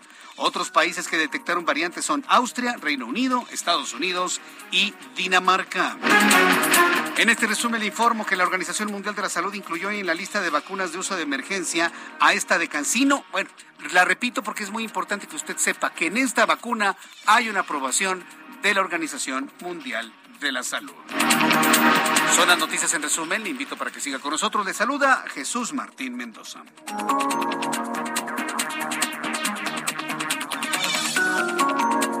Ya son las 7.09, las 19 horas con 9 minutos, hora del centro de la República Mexicana. Escucha usted el Heraldo Radio. Yo soy Jesús Martín Mendoza le acompaño con las noticias como todas las tardes. De verdad me da un enorme gusto saludar a todas las personas que nos escuchan. Quiero, quiero enviar un abrazo muy fuerte, de verdad, a, a mi querido amigo, el profesor Alejandro Vázquez de la Facultad de Derecho de la Universidad Nacional Autónoma de México. Tuve oportunidad de platicar con él. Eh, voy a tener la oportunidad próximamente y, lo anuncio porque finalmente me va a dar, me siento muy honrado de que me hayan buscado en la Facultad de Ciencias eh, de Derecho, de la Facultad de Derecho de la Universidad Nacional Autónoma de México para platicar con sus alumnos.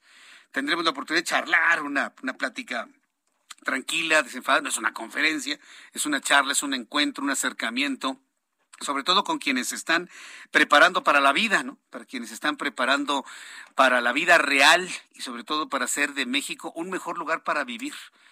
Así que bueno, ese será uno de los mensajes que buscaré transmitirle a los chavos, ¿no? Que tienen, tenemos, ¿no? Inclusive las generaciones que estamos ya con varios años en el trabajo cotidiano, pues tenemos la responsabilidad de construir.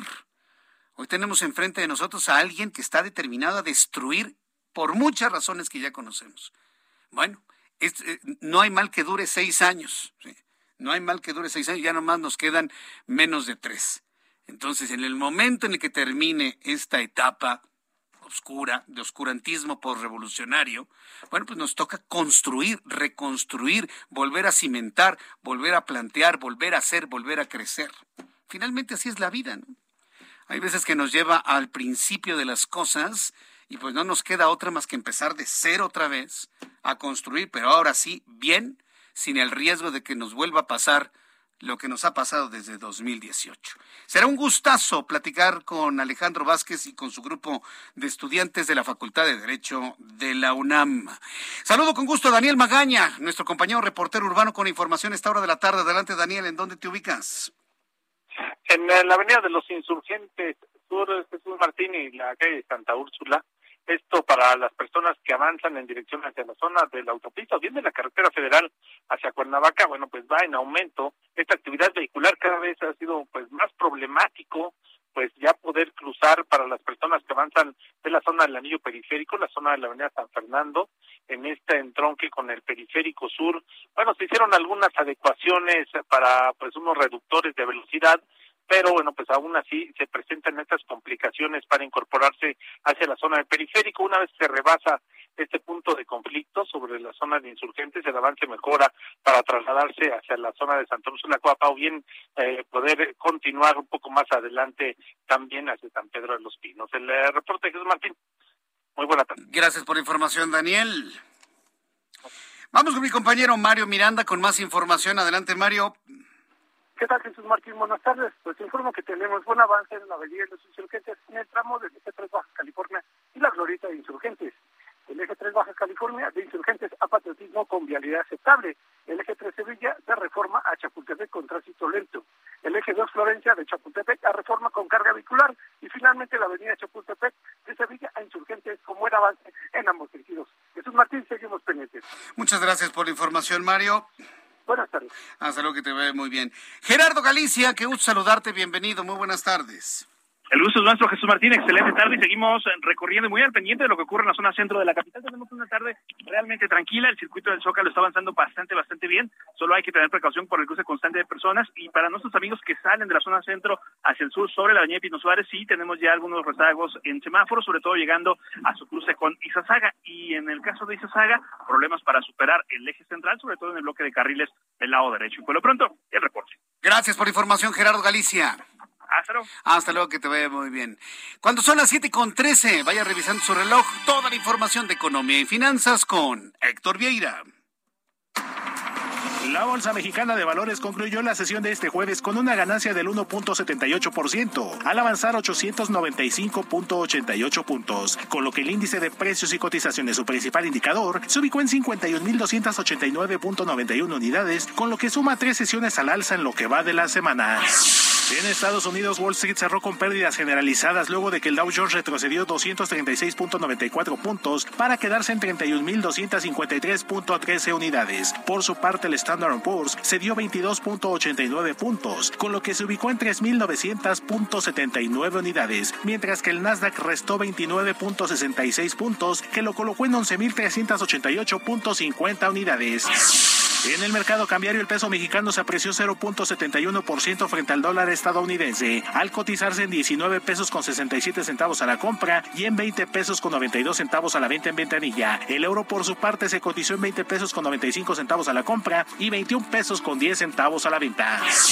Y en materia de criptomonedas, el Bitcoin tuvo un alza en su valor del 4.82%, con lo que cerró este jueves en 39.194 dólares por unidad, equivalente a 602.710 pesos mexicanos con 89 centavos.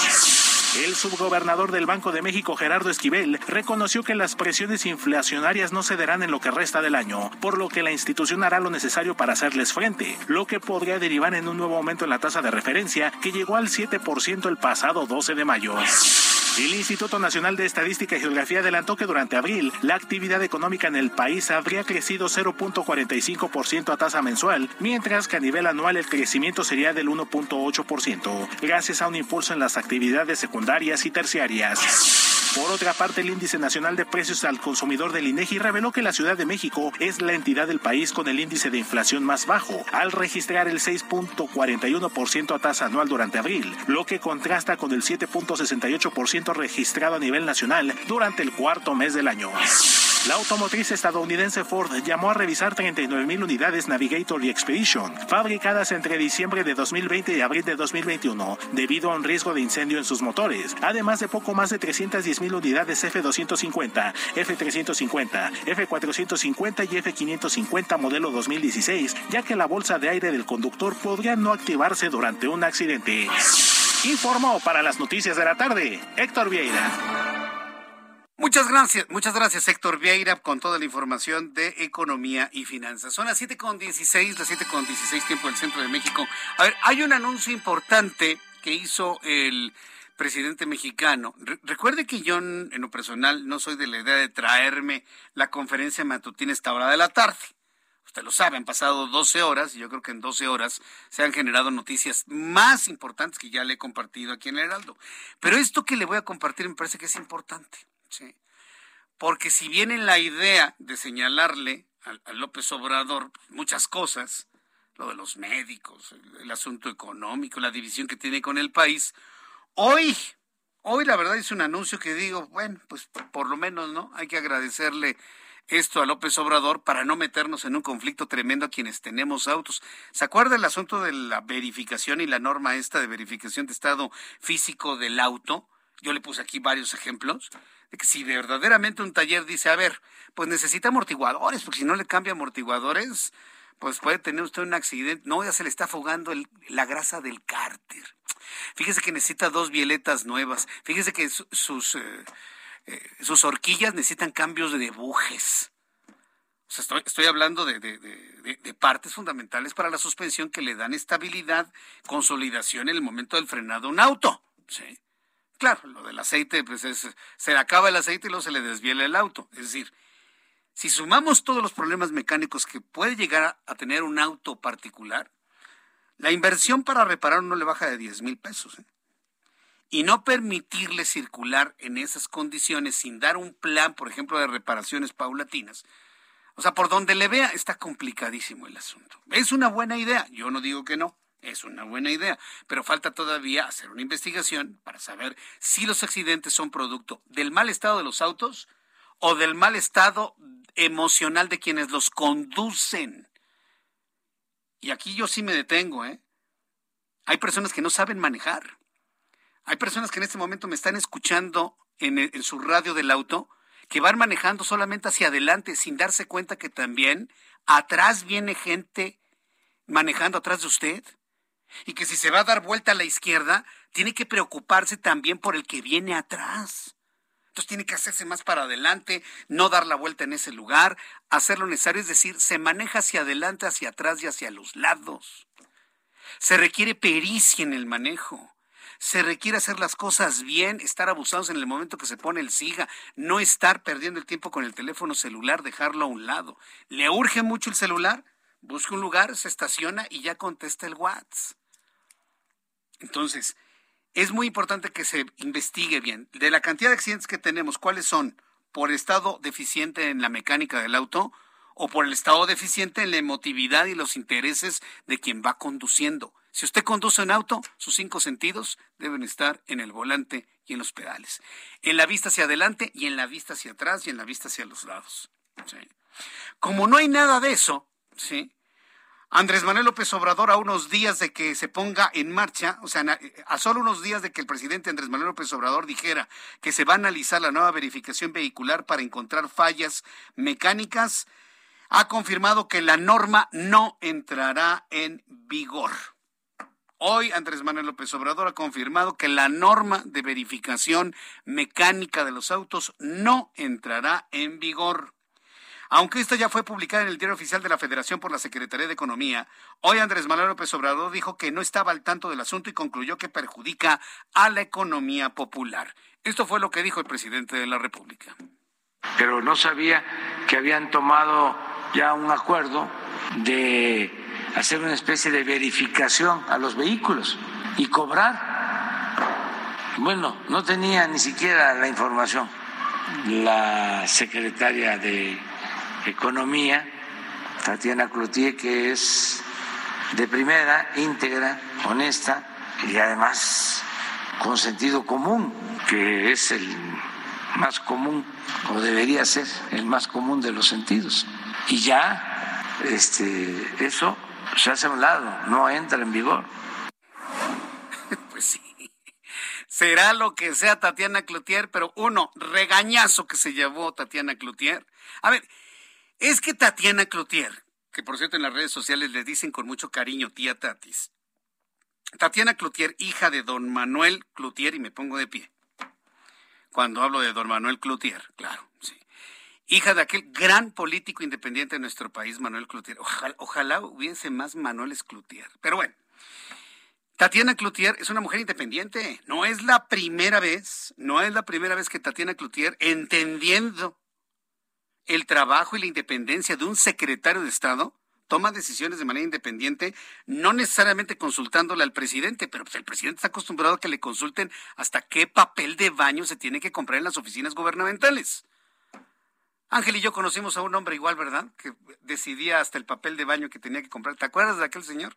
Bueno, el, caso es que quería que le consultaran al presidente. Y porque no le consultaron y no sabe cómo va la norma, no va Tatiana. Serás muy fregona, le dijo el presidente, pero no va la norma. Regañazo que se llevó.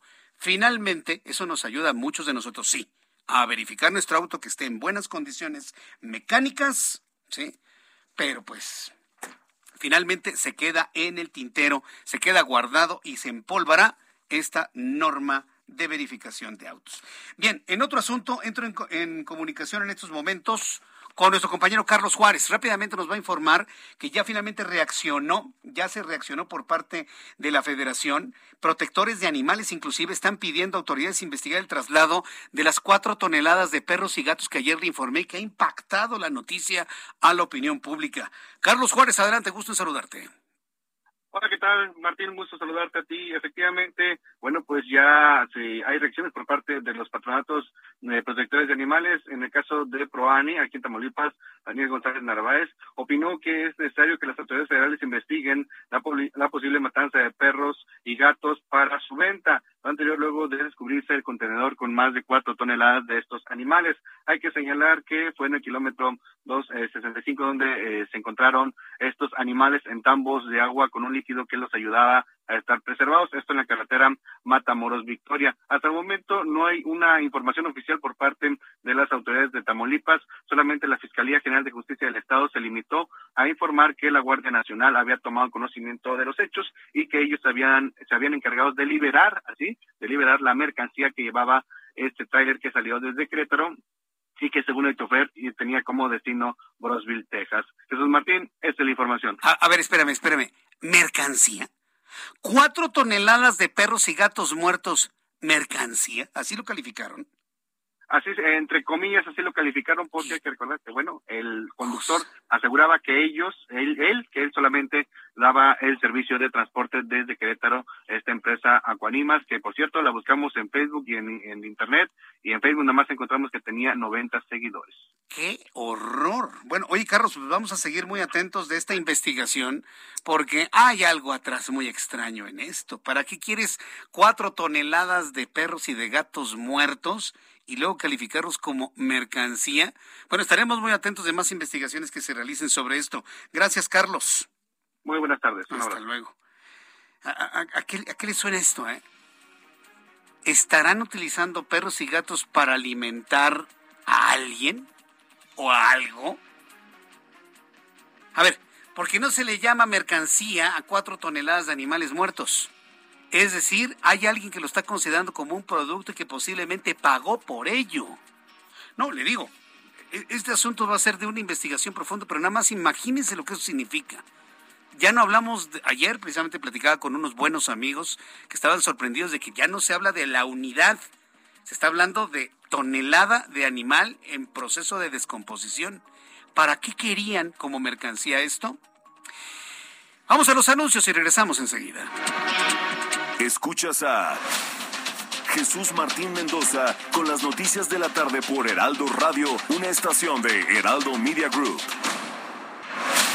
Escucha las noticias de la tarde con Jesús Martín Mendoza. Regresamos.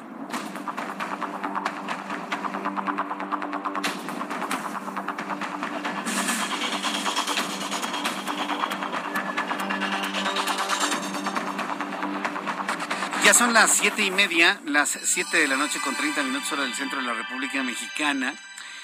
Bueno, le digo, sigue causando gran impacto mediático este tema del tráiler con cuatro toneladas de perros y gatos muertos. Ah, y también había ojos y cabezas de bovinos. Cabezas y ojos, ojos, ojos. E, es extraño, ¿no? Pero es finalmente, en el estricto sentido, una noticia sorprendente. Yo no recuerdo haberle compartido algo. Y bueno, pues ya el, el, imaginario se, se, ha salido de control. Ya, ya varias personas me han, me han comentado que es para cárnicos, que es para restaurantes en Estados Unidos. Eh, alguien más me dijo que es para, para molerlos y hacer jamones, embutidos. Mire, yo creo que en lo personal que esto está ya este, en, una imaginación. Y le voy a decir por qué. Porque a lo mejor podríamos pensar que usted y yo ya nos hemos comido algún taquito de perro. Yo estoy seguro. O que nos han dado un, un filetito de gato diciendo que es liebre, ¿no?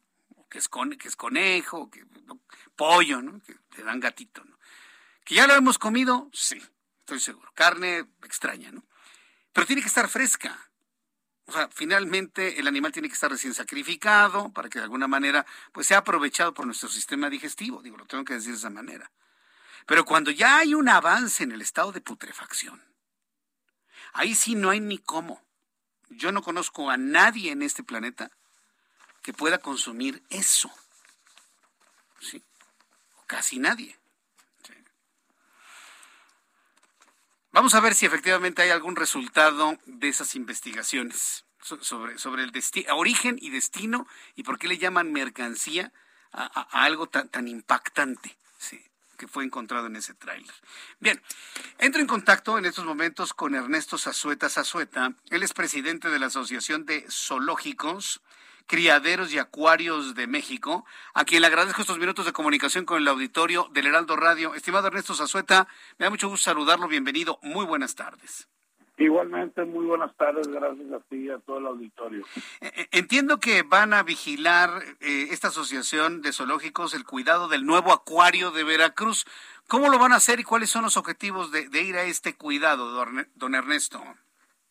Fíjate que la preocupación que tenemos nosotros, digo, nosotros somos una y no tenemos el poder, pues hablando de alguna manera legal, para pues para hacer una inspección. No somos autoridades. Pero pues la calidad moral y pues todo el gremio y los especialistas que están con nosotros estamos eh, muy preocupados por cómo se han estado desarrollando las cosas y hay un rumor generalizado porque es un rumor no es no es un no es algo que, estemos seguros pero hay rumores muy grandes porque la gente está muy preocupada que los vayan a despedir y pues al mismo tiempo estamos preocupados nosotros, pero hablo de los especialistas, de los encargados de bienestar animal que tienen tantos años trabajando ahí en el tema del cuidado de los animales. Porque no es una labor que puede llegar alguien de un día para otro, lo pueden cambiar y que los animales va a llegar a atender a los animales. Son cosas muy especializadas y es gente que tiene muchos años trabajando ahí, que nosotros pensamos que, pensamos que independientemente de sus problemas de administración o de fideicomisos o como le quieran llamar o lo que sea, eh, deben de estar muy atentos en el tema de la de la gente especializada en bienestar animal. Ese es nuestro tema. El acuario de Veracruz, pues tiene muchos años que es un gran equipo eh, el que el que lo atiende, hablando del tema, te digo, de los animales, e incluso tiene récords mundiales hasta en cuidado de tiburón tigre, que es el único lugar en el mundo donde se ha logrado mantener. Para eso se necesita mucho, mucho dedicación y tiempo y conocimiento pues fueron los primeros que lograron reproducir el pingüino de Humboldt. O sea, hay muchas cosas que a lo largo de los años ellos se han ido especializando. Y nuestro, pues realmente preocupación es esa, ¿no? Independientemente de lo que quieran hacer, pues ya hablando en el gobierno, ¿no? Ese, es el tema que tenemos nosotros y que estamos realmente preocupados. Ahora bien, digo, e, este acuario, que ahora le llaman aquarium, pues entiendo que va a dejar una buena cantidad de dinero eh, eh, a, las arcas del gobierno del estado de Veracruz. ¿Ustedes también van a, presionar para la transparencia que esto debe implicar? Claro, sí, fíjate que de hecho es un acuario de los pocos instituciones que tenemos conocimiento que genera sus mismos recursos para mantenerse y para hacer todos esos programas de conservación que ellos tienen, de rescate, de investigación. Ellos siempre han estado apoyando a las autoridades en el comité de varamiento de mamíferos marinos. Es, pues es mucho lo que están trabajando y nosotros sabemos, eh, por digo, son trascendidos de que siempre se ha generado para mantenerse muy bien. Y pues sería una lástima que ese dinero en lugar de usarse para seguirse manteniendo y para tener todos estos programas que enriquecen tanto, eh, pues se vaya a hacer un botín político, ¿no? Como lo hemos dicho. Esperemos que, que el gobierno realmente haga las cosas bien y pues nosotros sí estamos muy interesados en igual si requieren apoyo en la asociación hay miles de especialistas eh, que siempre han estado trabajando en, tanto en zoológicos como acuarios, delfinarios y todo, y que nosotros podemos dar el apoyo, pero sí estamos preocupados realmente a cómo están la misma planta laboral de bienestar animal. La verdad yo le reconozco que tenga esta preocupación por, los trabajos, por, por, por, la infraestructura, en fin, por todo. Y bueno, pues estaremos muy atentos de la preocupación y la ocupación que un lugar como este requiere. Eh, nos invita cuando vayamos a Veracruz a que vayamos al acuario. Yo creo que es uno de los principales atractivos turísticos cuando va uno al puerto, ¿no? Así es, es un acuario muy bonito y con miles de especies, de especies muy especiales como el pez sierra que tienen ahí, el tiburón tigre que te comento, y que pues sería una lástima porque además es semillero de muchos biólogos han pasado por ahí, han hecho sus prácticas, han aprendido, como para que pues vaya a caer en algo que esperemos no, a lo mejor igual y tienen planes de seguir con las cosas bien, que sería pues lo mejor, independientemente, como te digo, pues lo administrativo no es el tema de nosotros, pero ojalá todo se dé bien y, y pues siga, siga su curso a como es ese acuario, ¿no? Pues bien, yo quiero agradecerle mucho el que me ha tomado la comunicación el día de hoy. Y bueno, pues seguiremos en comunicación en oportunidad futura. Don Ernesto Zazueta Zazueta, presidente de la Asociación de Zoológicos, Criaderos y Acuarios de México. Muchas gracias por este tiempo. Gracias a ti y un saludo para todos. Muchas gracias por, por este tiempo. Son las 7.38, las 7.38 horas del centro de la República Mexicana. A ver, mucha atención, suban el volumen a su radio. La jefa de gobierno de la Ciudad de México, Claudia Sheinbaum, señaló que la ciudad se ha en el centro de la industria creativa de nuestro país y de América Latina. Con el crecimiento de la industria fílmica en la capital, pues aún en medio de la pandemia se otorgaron 7.138 permisos de filmación durante 2021. ¿Tantos? Sí, luego a mí me toca ver, ¿no? Los, los camioncitos, ¿no? Donde dicen, corte a comer, ¿no? O el camioncito donde tienen su plancha, ¿no? Hay planchando ropa para quién sabe quién, ¿no? O los camerinos de lujo, de superlujo, cinco estrellas y gran turismo, ¿no? Este, las plantas de luz, las cámaras. Está cerrada la calle porque estamos filmando. Y bueno, 7.138 permisos de filmación. En el marco de la presentación del anuario estadístico de la Comisión de Filmaciones, hoy la jefa de gobierno Claudia Sheinbaum destacó que la inversión generada por esta industria en 2021 superó los 550 millones de dólares. Si deja, ¿eh? Dar permisos para filmar 550 millones de dólares. Ahí nomás, ¿eh? Esto se traduce en la generación de 104.583 empleos directos, lo cual representa un incremento de 108.97% en comparación con 2020. La ciudad se ha convertido en el centro de la industria creativa de nuestro país y de América Latina, que aún en medio de la pandemia y de las dificultades de la pandemia, se han dado el doble de permisos, se han producido el triple de lo que se estaba produciendo en la ciudad, que se están generando y generando empresas creativas independientes, que muchas empresas internacionales miran a la ciudad como un espacio de libertad y como un espacio de producción. Ya son las 7.40, las 7.40 horas del centro de la República Mexicana. Bien, ¿sabe quién tengo aquí en el estudio? Y me da un enorme gusto saludar el ingeniero Carlos Álvarez Flores, presidente de México Comunicación y Ambiente. Ingeniero, me da mucho gusto saludarlo. Y inclusive ya lo están viendo a través de nuestra plataforma de YouTube. Un saludo a todos. Gracias, ingeniero. ¿Cómo estás? ¿Bien? Bien, aquí.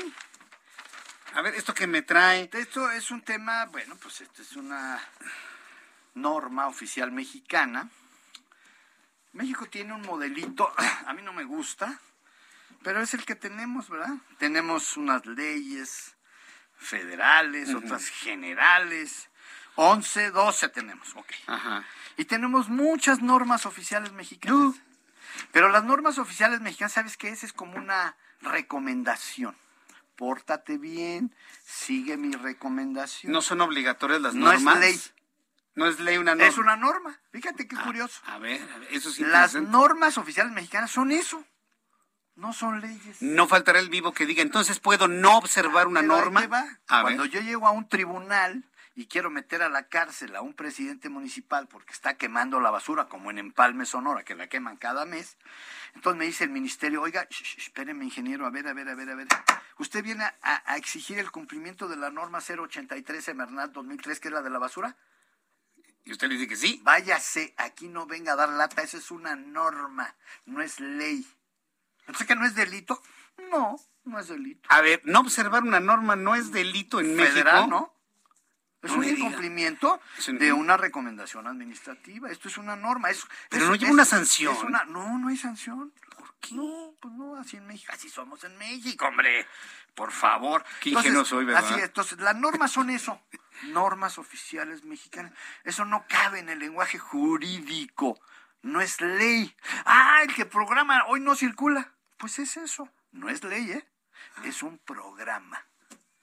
No está en el diario oficial de la Federación, no es ley. Las normas sí están publicadas en el diario oficial y son una llamada a misa. Entonces estas, curiosamente, décadas, ¿eh? que me escuchen bien los empresarios y el PRI y el PAN, porque ya me traen aquí en el... Ya mira, ahora sí ya se dejaron venir, ahora sí todos. Porque escribí mi opinión sobre el Tren Maya. Es una opinión nada más. Uy, le cayó negra, No, ya no, me no. cayeron. Que usted es del PAN y del PRI, que usted es un vendido y que el cheque... que- Está bien. A todos ellos les digo lo siguiente. Yo desde que empecé, Víctor Lichtinger, Vicente Uh, Fox, pues Vicente Fox no rebuzna porque no se la sabe. Pero yo se lo dije en vivo, eh, así face to face. Un día le dije, oiga, gobernador, no tiene usted vergüenza. Cuando era gobernador de Sí, Guanajuato. Yo se lo dije en Celaya. Le dije, oiga, espérame.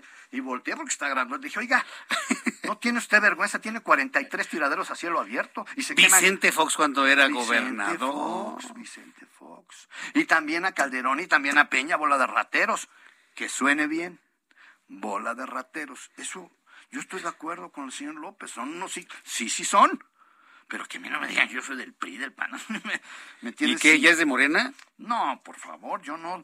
Mira, yo respeto mucho las franquicias políticas que yo mantengo con mis impuestos, ¿eh? Porque esos que me están criticando, quiero saber si están en la economía informal, porque ellos no pagan, yo sí pago mis impuestos.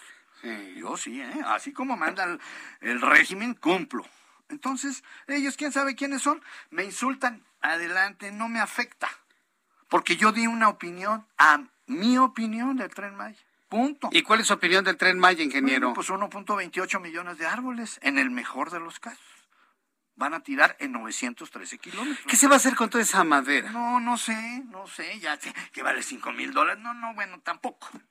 Que aquellos, que Claudio X y que el PRI, que el ah, claro que están pagando. Ya no quiero hablar de, de Loré, de Mola y de Broso, ¿eh?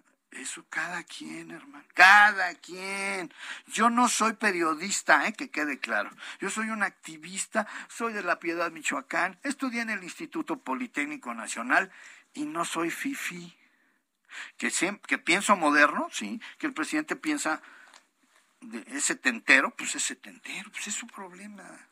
Que no estoy de acuerdo con la refinería, claro que no estoy de acuerdo. Que no estoy de acuerdo con el pues no estoy de acuerdo, pero se va a hacer. Aunque le pongan unos, así fíjate lo que pueden hacer, ¿eh? Como ahí está el cenote, como, ah, ah, pues vamos a ponerlo elevado. Ah, pues elévenlo. Elévenlo. Ele- Sí, ya vi los pilotajes que hicieron. Elévenlo. Y están rellenando cenotes. Ahora bien, es que ¿por qué no critica a Escaret? Claro que critico a Escaret. Es un abuso. Cuando yo llegué a nadar, ¿sí ha sido Escaret? Sí, hace muchos años, cuando recién vale abrió. Ya vale cuatro mil pesos la entrada, ¿verdad? Bueno, entonces cuando yo llegué a nadar, dije, en el 95, dije, ¿qué es esto? ¿Y por qué pusieron puro cemento en la caverna? Pues es que se veían muy feos los picos. Le dije, ¿quién nos autorizó? Y luego el espigón para los delfines. Todo eso autorizó la Semarnat de aquel momento. Quitaron las estalactitas de las Todo, cavernas se para... muy feos los picos, entonces Ay, no cierto. cemento. ¿En serio? Esos son los señores Roberto Constance, sus hermanos, y el señor Pali, Quintana Pali. Bueno, pues eso es Escaret. Tienen especies ahí, bueno, en espe- está bien que el tortugario y el, y el aviario y que... y- está bien. ¿Te cuesta cuatro mil pesos la Cuatro entrada? mil costaba, ¿eh? Cuesta más ya ahorita. Costaba cuatro mil. ¿Por persona o por familia? Por persona. Y si quieres cenar, cuesta ocho mil. Entonces, vamos a la norma. Sí voy a, les voy a platicar la verdad. Yo no estuve de acuerdo en Calica, ni estuve de acuerdo en el muelle. Yo discutí con mi presidente del movimiento ecologista, Alfonso Ciprés, me dijo, tienes que decir que estás de acuerdo con el muelle. No, Alfonso, le dije, el trato que yo acepté cuando me invitaste al movimiento es que yo podía diferir. Es que es el gobierno, pues por eso no estoy de acuerdo con el gobierno, porque el muelle lo pudieron haber hecho cinco kilómetros al sur, sobre la isla. ¿Por qué? Sobre la cos- costa, porque enfrente de donde lo pusieron está Palancar y el Dorado, donde se bucea, y los arrecifes de ahí ya no tienen ni un animal. Ahorita hay que poner morenas de plástico, tiburones de plástico y, y, meros de plástico. Yo buceé en el 85, el 3 de, el 3 de mayo de 1985, estábamos 600 buzos ahí, esperando. Yo traía mi camiseta rota y mi visor de tres pesos y enfrente, ¿sabes quién estaba? El calipso de Ives Cousteau, de Jacques Ives Cousteau. A lo mejor la gente no sabe quién es Jacques Ives Cousteau, pues que van a saber los millennials. Los millennials nacieron hace 10 minutos. Entonces, Jacques Ives Cousteau es un hombre valiosísimo, nada más que él traía un nopreno de 500 dólares y yo tenía una camiseta rota con un visor de 3 pesos, pero bajé a bucear 600 buses. ¿Sabes a qué bajamos? A poner un Cristo de 3 toneladas, 6 metros de envergadura, al fondo de palancada 18 metros. Yo buceo, tengo el video. Te voy a traer el video. A ver si lo editan y pasas un pedazo. Sí, estamos oyendo el sonido de cómo buceaba, ¿no? Así es. el sonar. Ya no me deja bucear mi esposa ni mis hijos. Ya estás viejo, papá. Entonces yo no estuve de acuerdo en el muelle. Yo dije, ¿van a bajar cuatro, cuatro este, cruceros en el mismo día? Sí. O sea, ¿van a bajar 10 mil buzos? Sí. ¿De a 120 dólares por buceo? ¿Cuánto es 10 mil? Rápido, que me digan 10 mil dólares por 120, ¿cuánto es? A ver, es un dineral, es, un dineral. Oye, pero es que hay que, hay que racionar. No, que racionar nada. Primero son los dólares. Cinco mil millones de dólares entran por Cancún. Sí, sí entran. Cinco mil millones de dólares. O, no sé, o, más. O quince mil, no sé. bueno, pero entonces, ya destruyeron todo, sí es cierto. La Riviera Maya es una vergüenza. Sí, era de la carretera hacia la playa, nada. Te voy a traer la tesis de mi hermano. Fíjate, ¿quién hizo el primer plan de desarrollo de ahí? Mi hermano. Fíjate qué curiosa la vida me dio esa oportunidad. Te voy a traer la tesis, que es una denuncia. Cómo se echó a perder todo el desarrollo urbano cuando Salinas de Gortari, ¿eh? que quede claro, el priista Carlos Salinas de Gortari, economista pro-yanqui, así le digo yo de cariño, él dijo, vamos a dar facultades al municipio y al Estado que modifiquen los planes de desarrollo urbano. Y ahí se acabó el corrido. Los inmobiliarios pagan por cambiar el uso, por modificar toda la vida los planes de desarrollo, y es legal, es legal. No se puede. Él diga, ni modo. Por eso se, por eso se va a acabar toda la Riviera. No por el tren, el tren va a ayudar con su parte, pero lo demás ya está impactado con, durísimo. con desarrollos porque, porque era de la carretera a la playa nada y de la carretera para atrás todo y el desarrollo está entre la carretera y la playa. ¿A poco vas a caminar un kilómetro para ir a la playa? A mí me tocó conocer un desarrollo que está en la playa, pasando la carretera, un desarrollo inmobiliario, campo de golf, y te llevan en un carrito. Sí, del otro ah, lado. Pues te llevan en un carrito. Ese era todo. Para conocer. Pero si ahorita vas, los superhoteles están sobre la playa. Todos. Bueno, la gran mayoría. La gran mayoría. El Low Park. Entonces, entonces el tren Maya es bueno, el tren, Maya, minuta, el tren Maya va a ayudar a la a terminar a terminar eso. Es que se va a reponer, quién sabe. Yo no sé, no soy mago. Pero lo que sí sé es que derribaron 1.28 millones de árboles, según mis cálculos. Eso es un estimado que yo hice con los números de semana. Pero el presidente dijo que ni un solo árbol iban a derribar. está bien, está bien. Bueno, pues que planten el 1.28 en otro lugar. ¿No? Está fácil. Nadie ha mostrado medida de compensación, que lo compensen. Entonces ya nada más rápido, la trampa, fíjate dónde está. A ver, ¿dónde está? La norma dice en el numeral 6, fíjate, esta norma es para controlar las emisiones de las fuentes fijas. Aquí tengo mi copia. Aquí está. la norma 085 se mandan dos minutos rápido. Aquí están los que la aprobaron y ¿qué crees? Que aquí no está la sociedad civil. Eso es ilegal, porque la ley de... No, de... ¿Pero dónde? ¿Pero cómo tendría que entrar la sociedad civil? Aquí tenemos que estar las ONGs, no hay ninguna ONG, es puro gobierno y puros empresarios, coludidos. Fíjate bien, coludidos. Efectivamente. Toda la NIC y todos los empresarios minera, con el gobierno. Aquí están los empresarios, están los regulados y el gobierno. Celulosa y papel. ¿Y dónde estamos nosotros? Cerveza y malta. No estamos la sociedad civil, eso está, es ilegal. Es ilegal. CFE, desarrollo bueno, proyectos. Pues te digo, Todas las normas las hicieron los empresarios en Cochupo con los gobiernos anteriores. Eso sí que quede claro. No con este gobierno, con los anteriores. Entonces, ¿qué hacemos con esta norma? Bueno, aquí está la norma. la trampa es que dice, en el caso de los análisis, bla, bla, bla, de una muestra se extrae de la chimenea, se pasa por un analizador, se deberá mostrar y tomar lecturas de los elementos una hora con el fin de obtener valores promedios respectivos. Con el equipo de combustión, aquí viene la trampa, en, condiciones, normales, de, operación. Eso no existe. Cada caldera del tamaño y dependiendo del tipo de combustible, opera a diferentes condiciones de presión y de temperatura ambiente. La presión atmosférica cambia, no hay condiciones normales de operación. Hay condiciones individuales. Así es. Y entonces la emisión se tiene que medir, ¿sabes cuándo? Cuando el equipo esté operando a plena carga, o sea, a toda su capacidad. Te voy a decir cómo es la trampa. El lunes te voy a medir las emisiones, ya estoy listo. Va. Y llegan el lunes, prenden la caldera al 5%, así una flamita. Ahora sí, métele, chuc, toma la emisión y se van. Y ya que se fue, ahora sí, ábrale. Y ya. Es como el coche. ¿Sabes ser. cómo debería ser la ¿Así lo verificación? hacen? Así es, ¿eh? Y que me hablen. Yo he estado así. Yo fui a hacerlo, hombre. Yo estuve ahí con un laboratorio. Yo fui. Le dije, oye, ¿pero por qué le prendieron tan bajito? ¿Por qué no la...? Ah, pues es que así... Ah, ¿cómo que así es? ¿Así es qué? Así es la trampa. Entonces el análisis dile que sí cumplen. Pero tú pasas y ves la chimenea. Todo lo que da. No, aquí está mi análisis, mira. Es la EMA. Le mando un saludo a Maribel López. ¿eh? Ya se lo dije a Maribel. Y dijo, no, está mal. Hay que modificarlo y decir a plena carga. A máxima carga. Y que no salga nada. Esto, esto, esto Eso es una trampa. Es corrupción. Es corrupción en favor de los empresarios. ¿Quién los favoreció? Pues en ese momento, en el, 90, en el, en el 2011. 94. Pues que, que conteste. Entonces, Doña Doña, 2011. ¿sabes cómo se llaman los tramposos? Te voy a decir los nombres. A ver. Llama que se sepa. Pero a ver, ¿2011 o 2000? Sí, eso es la, la última actualización, pero ahí te van los tramposos. El que 94 sirven. fue ahí te, van los pre- ahí te van los funcionarios. ¿eh? Se llama ahorita. Sigue siendo Eduardo Garza Pasalagua, es el director general de industria. El ingeniero Bernardo, Bernardo Lesser Iralt, coordinador ejecutivo del trabajo de, de las normas, de los grupos de las normas, y Guillermo García García. Ellos están al servicio de los empresarios. Y acabo de dejar de ir a un grupo de una norma porque me cansé de verlos cómo se arrastran con la minera México, con Peñoles. "Shh, espérate, tú eres el gobierno, yo soy la sociedad civil y tienen que cumplir las normas todos. Bien, ingeniero. No las cumplen. Sí hay cochupo, sí hay corrupción y sí fue el PRI y el PAN. Correcto, estoy de acuerdo con todos los que me critican hoy.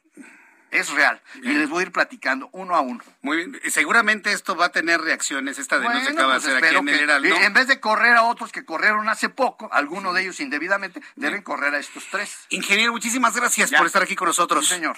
Y con esto nos vamos. Muchas gracias por acompañarnos el día de hoy. Mañana, 2 de la tarde, Heraldo Televisión. Aquí en el Heraldo Radio, a partir de las 6 de la tarde, en la gran plataforma de emisoras del Heraldo en todo el país. Yo soy Jesús Martín Mendoza. Gracias. Hasta mañana. Esto fue Las Noticias de la Tarde con Jesús Martín Mendoza. When you make decisions for your company, you look for the no brainers. And if you have a lot of mailing to do, stamps.com is the ultimate no brainer. It streamlines your processes to make your business more efficient, which makes you less busy. Mail checks, invoices, legal documents, and everything you need to keep your business running with stamps.com. Seamlessly connect with every major marketplace and shopping cart. Schedule package pickups and see your cheapest and fastest shipping options from different carriers with rates up to 89% off USPS and UPS rates. And with the stamps.com mobile app, you can take care of mailing and shipping wherever you are. Make the same no-brainer decision as over 1 million other businesses with stamps.com. Sign up with code program for a 4-week trial plus free postage and a free digital scale. No long-term commitments or contracts. That's stamps.com. Code program.